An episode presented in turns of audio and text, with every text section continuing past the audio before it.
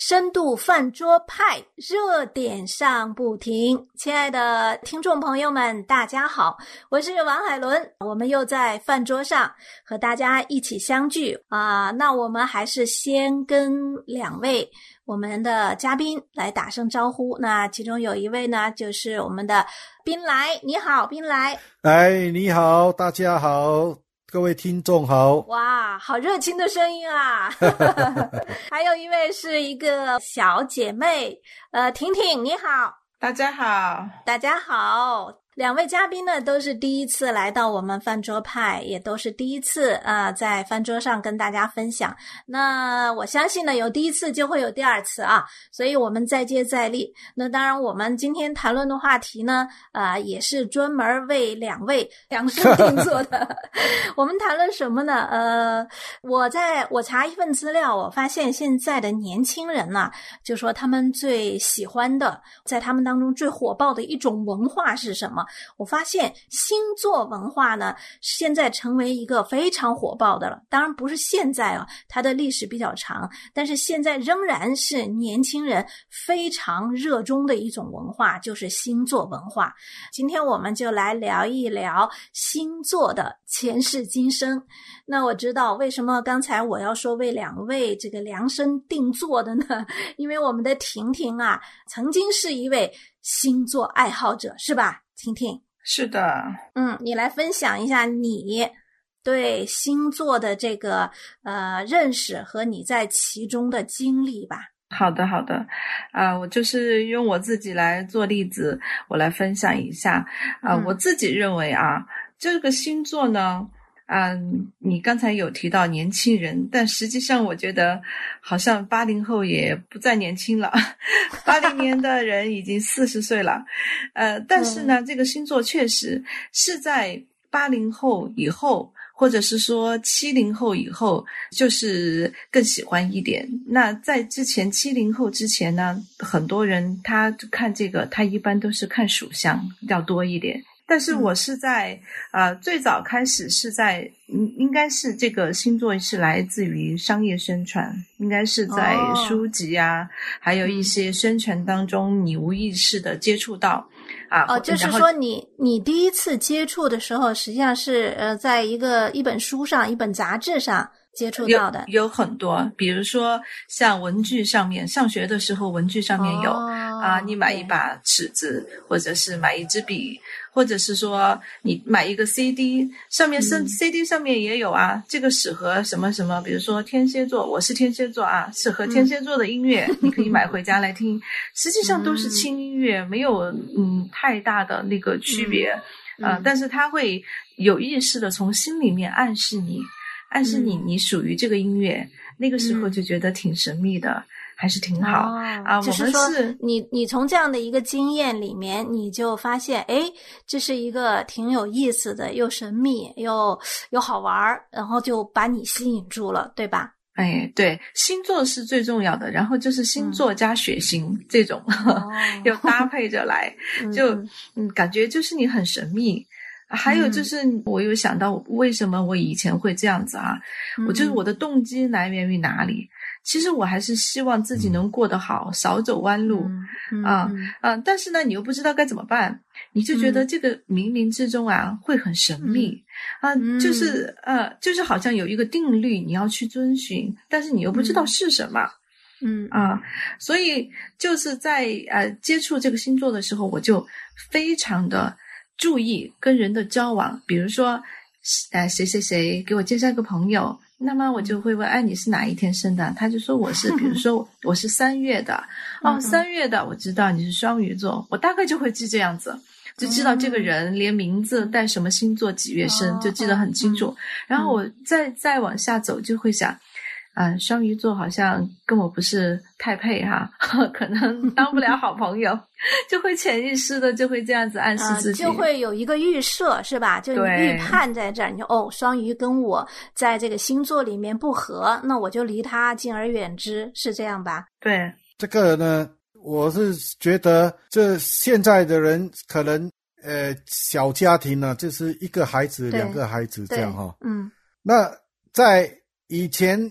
父母有时候七八个孩子这样啊，那七八个孩子呢，如果遇到星座性格不合的，那怎么样？就要把把他赶出去，还是这个父母生了一个孩子跟他有相克，那 这孩子也不要了吗？对我们我们的兵来啊，都已经着急了啊，马上就说 这这如果这样算的话，那家里七八个孩子咋整？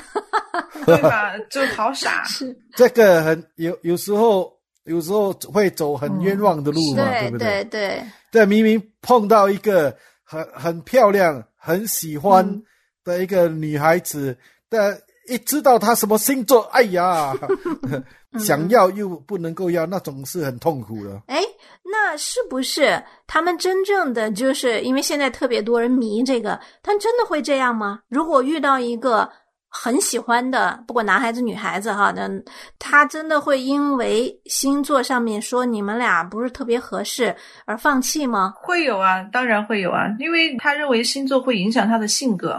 嗯，比如说狮子座的人，他就会属火，就是更强势一点。那你在接触的时候，有些女孩子觉得受不了，我喜欢就是暖男，她就觉得巨蟹座比较好，真的会影响。嗯嗯。啊，我是巨蟹座啊，巨蟹座比较顾家，应该是应该是比较顾家的。嗯，嗯，其实呃，我们说到这儿就发现了哈，包括呃宾来的这个抢答说他是巨蟹座，我们都发现我们都多多少少的呃对星座有一些认知啊、比如说当然有嘛。对，比如说你一说星座，我自己马上我也知道我是白羊座的。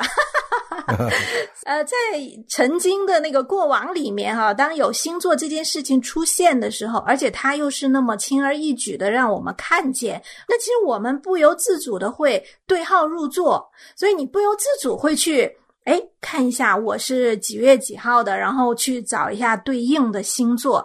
哎，嗯虽然那个时候我们可能自誉为呃无神论者，或自誉为没有信仰的，可是我们还是愿意哦，去呃在这个字里行间，或者在杂志上，或者在一些呃什么可以垂手可得的一些介绍的文章里面、科普里面，哎，我们去找一下这个白羊座或者巨蟹座，哎，它到底是一个怎么样的性格呀？啊，他他里面有什么呃发展的前途啊？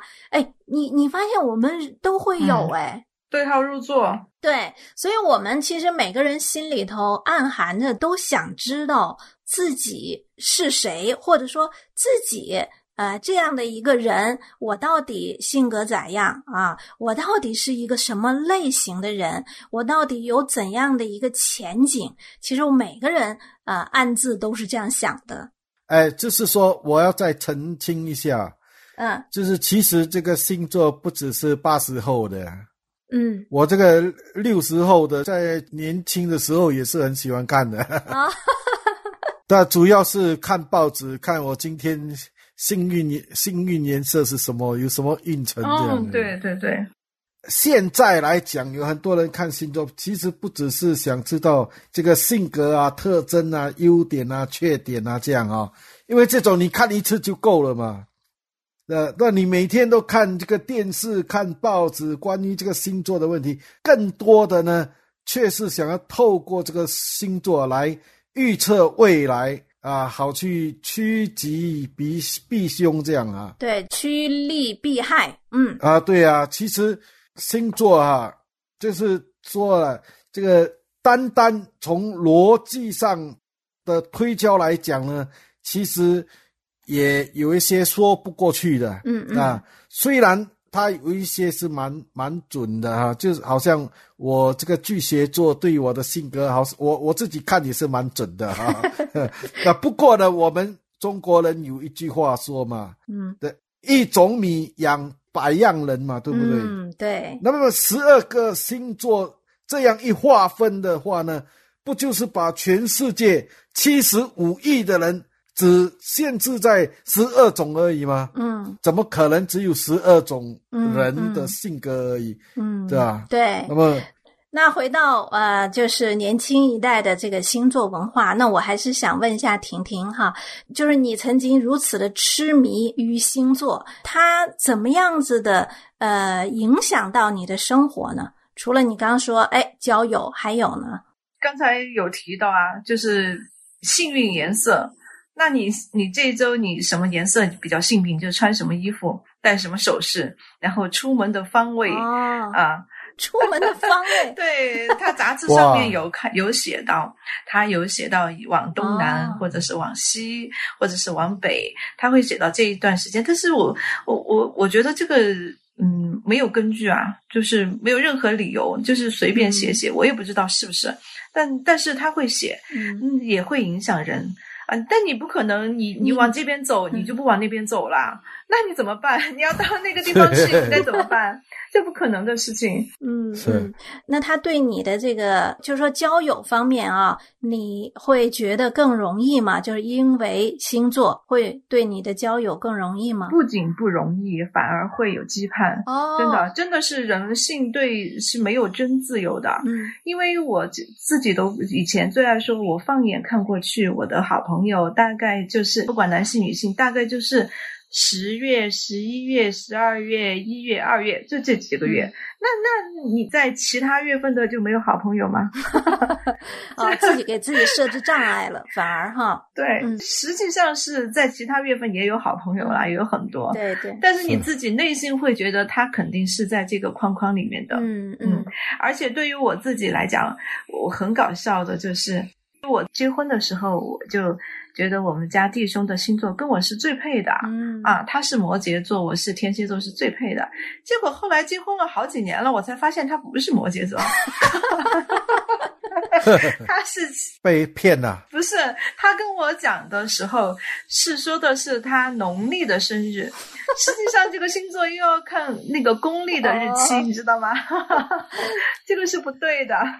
结果完蛋了，我如果是一个真的痴迷在里面的人怎么办呢？这个东西是已经结婚了，这个整了半天是错误的星座。而且结婚以后还一直觉得嗯很好，我们因为我们很配，因为星座就很配。但是我们都知道，婚姻哪 哪里是跟星座有关啊？婚姻里面配不配，呃，都是互相在里面的这个彼此的迁就啊，彼此的妥协啊。就是说，所以要结婚最好是不要去了解对方的星座，因为很多人都说因了解而分开。不了解还好一点。呃，说相爱容易啊，相处难，都是这个意思。哎，那呃，我知道冰兰，你对呃这个星座是怎么来的？你是有一点的研究的，你告诉我们这个星座对？就不是很有研究，只是做了一点功课这样而已。你的功课？呃，其实就是说这个星座不是现在就有了。嗯。这其实，在古代呢，就是叫做一种占星术这样而已。嗯嗯，啊，就是为了方便呢，人家在航海的时候呢，去辨别呃那一些的方位这样。对。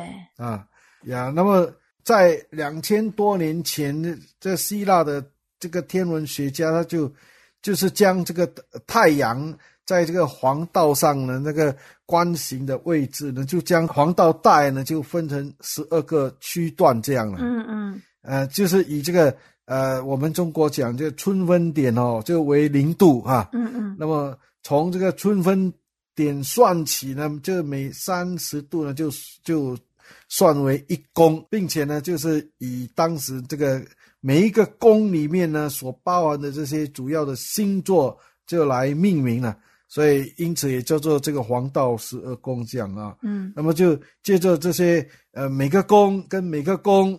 之间的角度的差异的关系，呃，就算出他们会产生合作还是对立、包容还是互斥啊这样的东西哈。所以在呃坊间呢，就有很多这些星座的书来介绍某星座跟某星座合不合等等这样啊。嗯嗯嗯。呃，那么但是呃，基本上呢，这些星座的书籍里面呢，如果想要更清楚的知道一个人的性格啊、特质啊、精神层面啊、思考模式啊、跟爱情关系啊，嗯，其实呢，单单看一个人的出生日期是不够的啊，嗯，而且呢，还还需要呢去参照啊，呃，这些呃上面所说这个黄道十二宫的位置来分析。不但如此，我们还要考虑到那些变动的因素，嗯啊，好像个人的血型啊、出生地点啊、时间啊，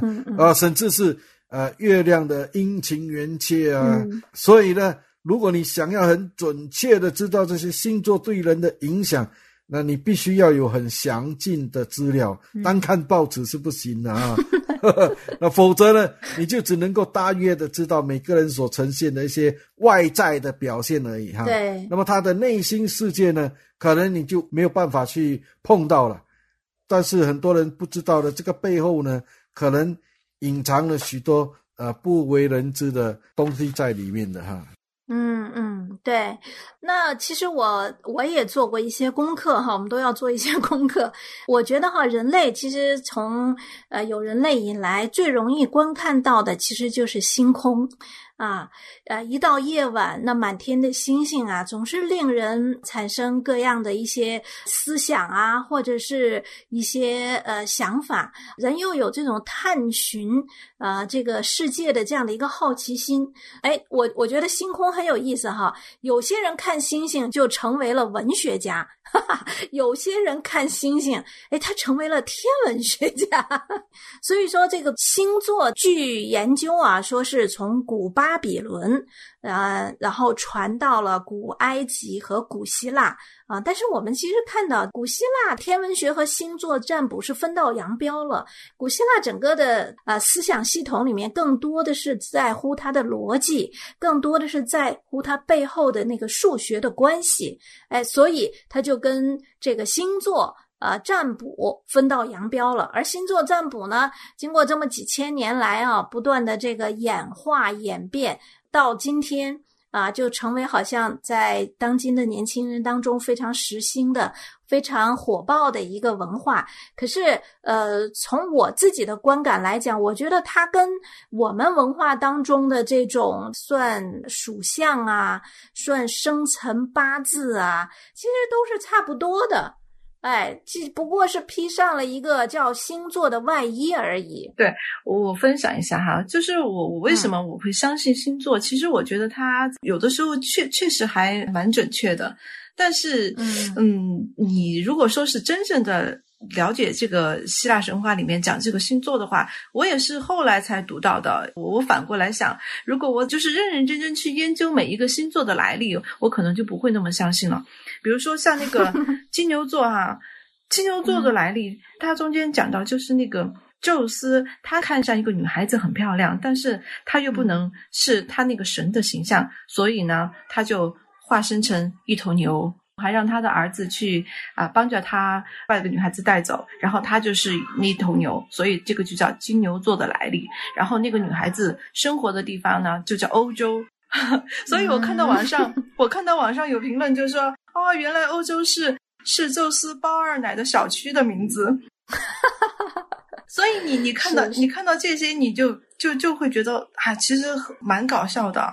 我我以前也是自己预设自己哈，因为我我是天蝎座，我就觉得啊，天蝎座的人报复心特别强，但是呢，对人爱憎分明，就是 我自己给自己设定的一个框架。其实根本就不是啊，你你自己是什么样子，你你其实你都很复杂，因为人就是很复杂的，你是变来变去的，不可能就是这一条两条就把你框在了里面。呃，以前就是我生了孩子以后，想请一个阿姨来帮我带孩子，然后看这个阿姨的时候呢，我就看了他们的身份信息，然后我就选了一个狮子座的阿姨，因为呢，刚才有提过狮子座的人就是事业心比较强一点，我就认为他可能专业性会好一点。结果到头来，我跟这个阿姨反而性格不合，嗯，所以所以也是有很多矛盾。我现在现在想起也是很搞笑的。就是这婷婷说的也没有错，就是说不能够只是拿一条来定人家的性格嘛，因为人的一生可能他有很多的变化的嘛，对不对？对对，就好像我这样，我在信耶稣之前，那其实我就是一个呃混黑社会的，还有吸毒的哈。那那么我我这种人就是说，就是很暴力啊，很自私啊，呃，很懒惰啊，游手好闲呐，不求长进啊，这样的。这性格吧，我小时候就不爱读书，只读到小学六年级而已嘛，对不对？那如果说我是属于这个星座，我的性格这样，那我就不能够改变的吗？不是的嘛。那我信了耶稣，圣经说，若有人在基督里，他就是新造的人，就是已过，一切都变成新的了。那我现在跟我以前就很大的不同了，就我现在。很温柔了，也很有爱心的嘛，对不对？我也很求上进啊，也也学习，那么读书读到现在做了牧师啊，啊，那还到处去帮人，那我性格完全都不一样的嘛，对不对？那么你说，呃，性格这样就是这样，那我我再讲一一点就是，呃，但是你不可以跟我太太讲。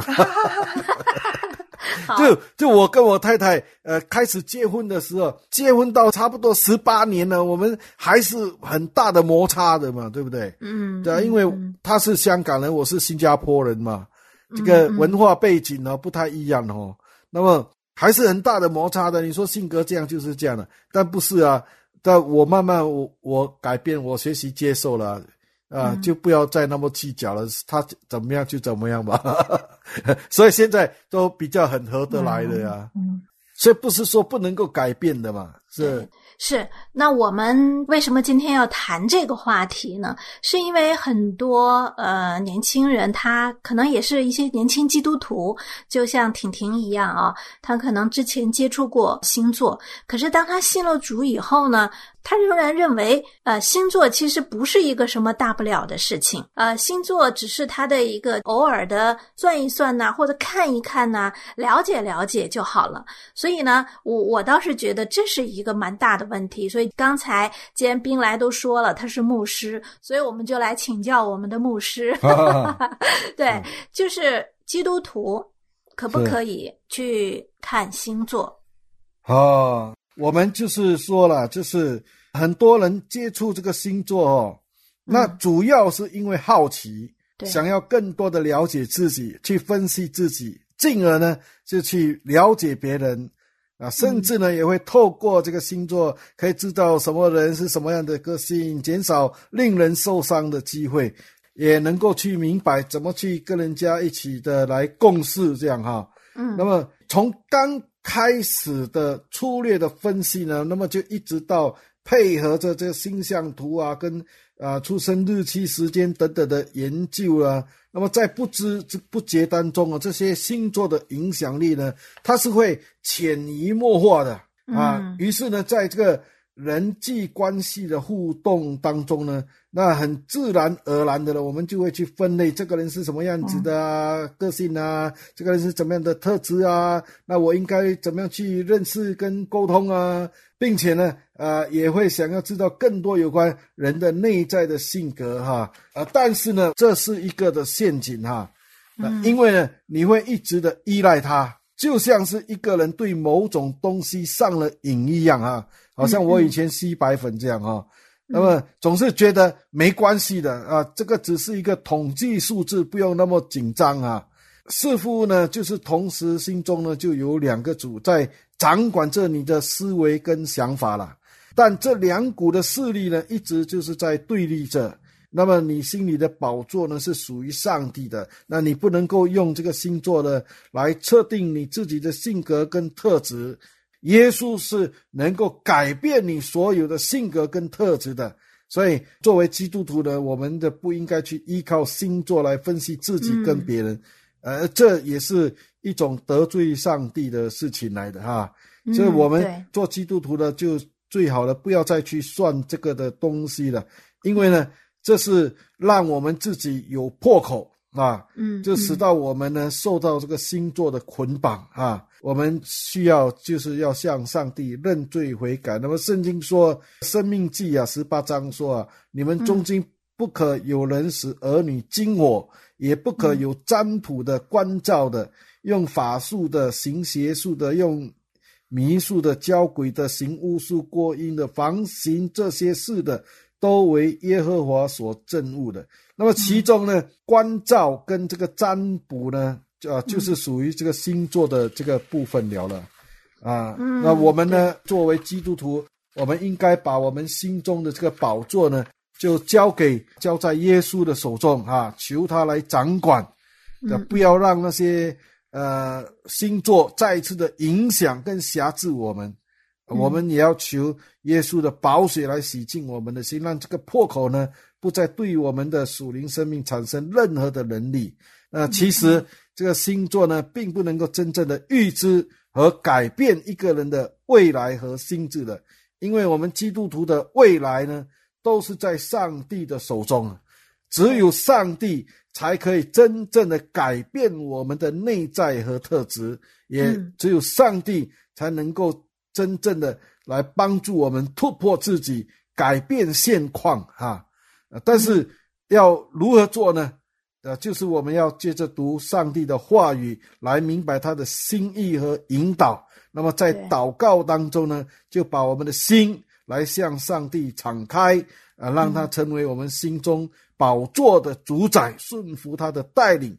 那相信呢，我们跟耶稣基督的心呢，就会不断的相交跟连接，而耶稣的生命呢，也会。活泼的圣化在我们的心中，让我们能够活出呃他的样式来，这样啊。嗯，非常好。嗯，我们呃宾莱牧师啊，铿锵有力的，像我们 对，像我们真是有这样的一个呃，也是一个宣告，真的是啊，基督徒，你的命运也好，你的前途也好，都掌握在那位创天造地的上帝的手里。啊，感谢主，我们实在是要脱离我们原来在世界里面的，不管你是那喜欢占卜，还是喜欢星座，还是喜欢算八字，那我们盼望呢，就是耶稣基督真正的福音呢，能使你从这里面脱离出来。阿门对，那耶稣基督的救恩呢，能真正的带给你一个不一样的人生。阿门。对，感谢主，因为时间关系。呃，我们呢今天的这样的一个话题，我们也就就到这里。我们也谢谢两位嘉宾啊，婷婷和冰来牧师啊。我们期待下一次在饭桌派再跟大家相见，再见。好嘞，再见。